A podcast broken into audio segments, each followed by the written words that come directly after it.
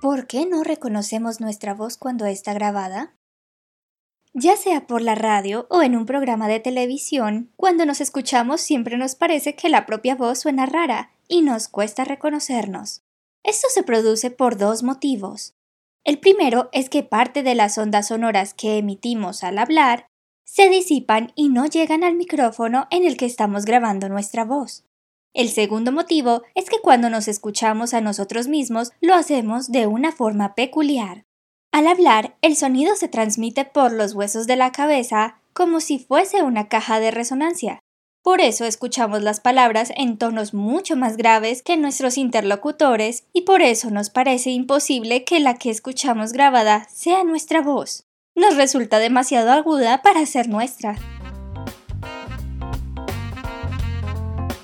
Curiosidades de nuestro mundo que se vuelven anécdotas.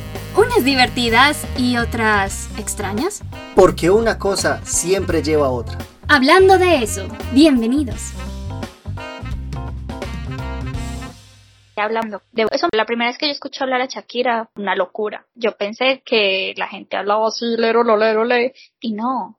La gente habla muy diferente a cuando canta, o sea, hay como una diferencia de voces. Eso me, me descolocó. No sé si te ha Eh, pasado. ah, sí, claro. Cuando escuchaba al, al difunto Chente, a Vicente Fernández, como cantaba es impresionante. Ese vozarrón poderoso. Y él daba unas entrevistas y, y hablaba como así. Entonces, son cosas que uno como que wow. Sí, no, eso- no las espera. Y yo no sé en qué va eso, pues yo no sé por qué la gente habla diferente a como canta. Que también me parece que pasa con los idiomas. Yo siento que a la gente le cambia la voz dependiendo del idioma en el que hablen. Sí, sí, sí. Pues yo, yo me imagino también porque se, se fuerza la, no sé, la garganta, la voz de una forma diferente para hacer la entonación del idioma. Yo creo que mi voz en algún otro idioma va a sonar bonito, pues porque en español sí que tristeza en absoluto. Ay, Y ahora que estuve un poquito de sin voz, hace unos días atrás, suena todavía más regular mi voz. Cosas difíciles de aceptar la primera vez que uno se escuchaba. Yo siento que a, a esta generación, o sea, los jóvenes de hoy en día ya no. Pero la generación que le tocó escucharse por primera vez en una reportera o algo Bueno, así. en un audio de WhatsApp. No, eso es muy moderno, así cualquiera.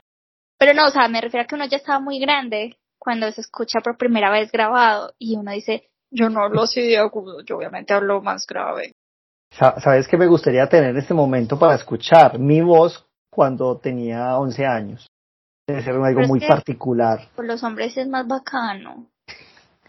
Porque no habla como así. Yo me quedé esperando ese cambio. Yo creo que muchos oyentes pensarán que Alejandra es una niña de 12 años eternamente por el tono de voz que se le escucha en algunos momentos. Ay, qué chisme, tengo 15. Pero sí, o sea, me parece que es como una de las cosas que uno más, como que le choca más, le parece uno más ajeno de sí mismo. Yo, yo tengo que decir que la primera vez que uno escucha o se escucha o me escuché yo a mí mismo, ah, a mí me dio mucha pena. Qué cosa, qué, qué, qué sosto tan horrible, por Dios, qué pena con la gente que lo escucha uno a diario en el, en el vivir. Total. No, y por ejemplo, a mí me pasó fue que yo, o sea, mientras hablo, siento que hablo normal, pero cuando me oigo, digo, y yo tengo ese acento, y yo hablo tan animado, y yo sueno así, pero Sí. normalmente yo me escucho mucho más neutra. Neutralmente mimada. Sí, o sea, yo en mi mente suena buenos días, ¿cómo está? Y cuando me escuchas buenos días, ¿cómo está? Así, entonces es, es, es raro. Sea, Eso me descoloca, todavía me descoloca. Otra cosa que me puso a pensar sobre la voz son los acentos y lo particular del tono de algunos. Y la percepción que me da que hay unos acentos como que no cuadran con otras situaciones de la vida, por decir algo.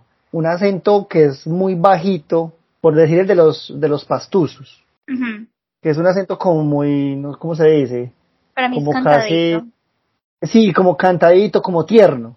Es como tiernito.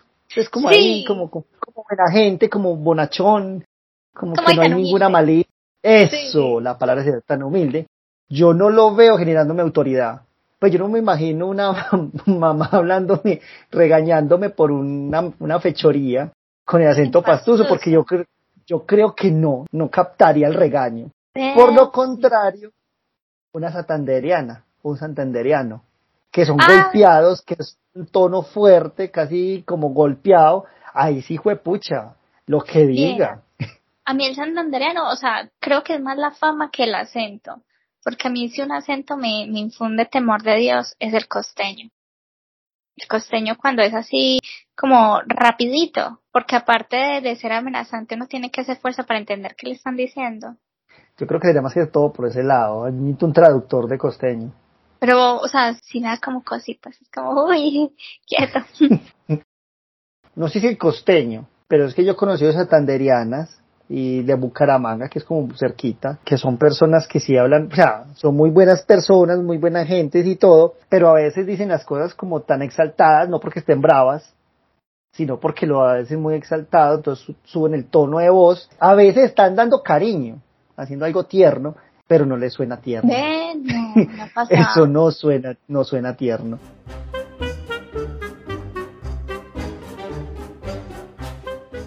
Cuando llaman por teléfono, cuando lo llaman en el celular, yo aprendí que siempre tengo que contestar con todo el tono más agudo que tengo. Porque por lo general, o sea, ya contesté yo. ¿Aló? Sí, mira, te estamos llamando de Bancolombia, de Tigo, de cualquier otra de estas cosas que no te interesan para venderte más cosas que no necesitas. Entonces yo no voy a quedarme diciendo, ay, sí, esa soy yo, bien pueda, véndame, hágame perder mi tiempo. No. Yo una vez digo, ay, ella no está, se fue para la tienda, chao. y listo. Es impresionante. Impresionante cómo hace ese, tono de voz. que no la conozca usted puede llevar una sorpresa. Pero cuando, por ejemplo, o sea, yo sé como, ay, ¿para qué sería? Me dicen, eh, para verificar una cita con la DPS, esa que estuviste buscando tanto tiempo, importante, o sea, sí. Eh, sí, sí, cómo no, dígame en qué puedo colaborar. Ah, qué bien, gracias. Sí, ahí sí, pum, llega a la puerta. Sí, que me pasaba mucho de chiquita, pero a nosotros en mi casa yo tengo dos hermanas y toda la vida nos han confundido unas con las otras por teléfono. Sea, yo contesto y siempre piensan que yo era mi mamá o que era alguna de mis hermanas. Y me decía, hola, ¿qué más? ¿Cómo has estado? No sé qué, ya, y espero ya le paso a mi mamá. Así. Porque siempre, siempre nos confundían. Pero pues, la verdad tiene sentido, la voz es hereditaria. Ve, yo no sabía eso. Ahí le dejo el dato, otro dato. Eh, otro datico para costarnos menos brutos. ¿Sabes qué, qué me puse a pensar? Que esa táctica está demasiado buena. Lastimosamente, para unos, el agudo no funciona. O sea, si yo hago voz de niño chiquito, no me lo van a creer nunca. Pues no, con pero, esa actitud. Pero es que hablar así como que no me da. Ah. No, pero a ver, hay que cuadrarla también. O sea, yo aprendí a los niños chiquitos hablan más despacio, porque también, pues, una falta de no que Yo me he cuadrado bastante eso. No me dicen, ay, sí, dígame, ¿cómo le puedo hacer? Porque dicen, no, es una señora normal que habla así, que qué pesar. En cambio, siempre dicen que los niños hablan como despacio, como si les diera dificultad o les diera pena equivocarse con las palabras.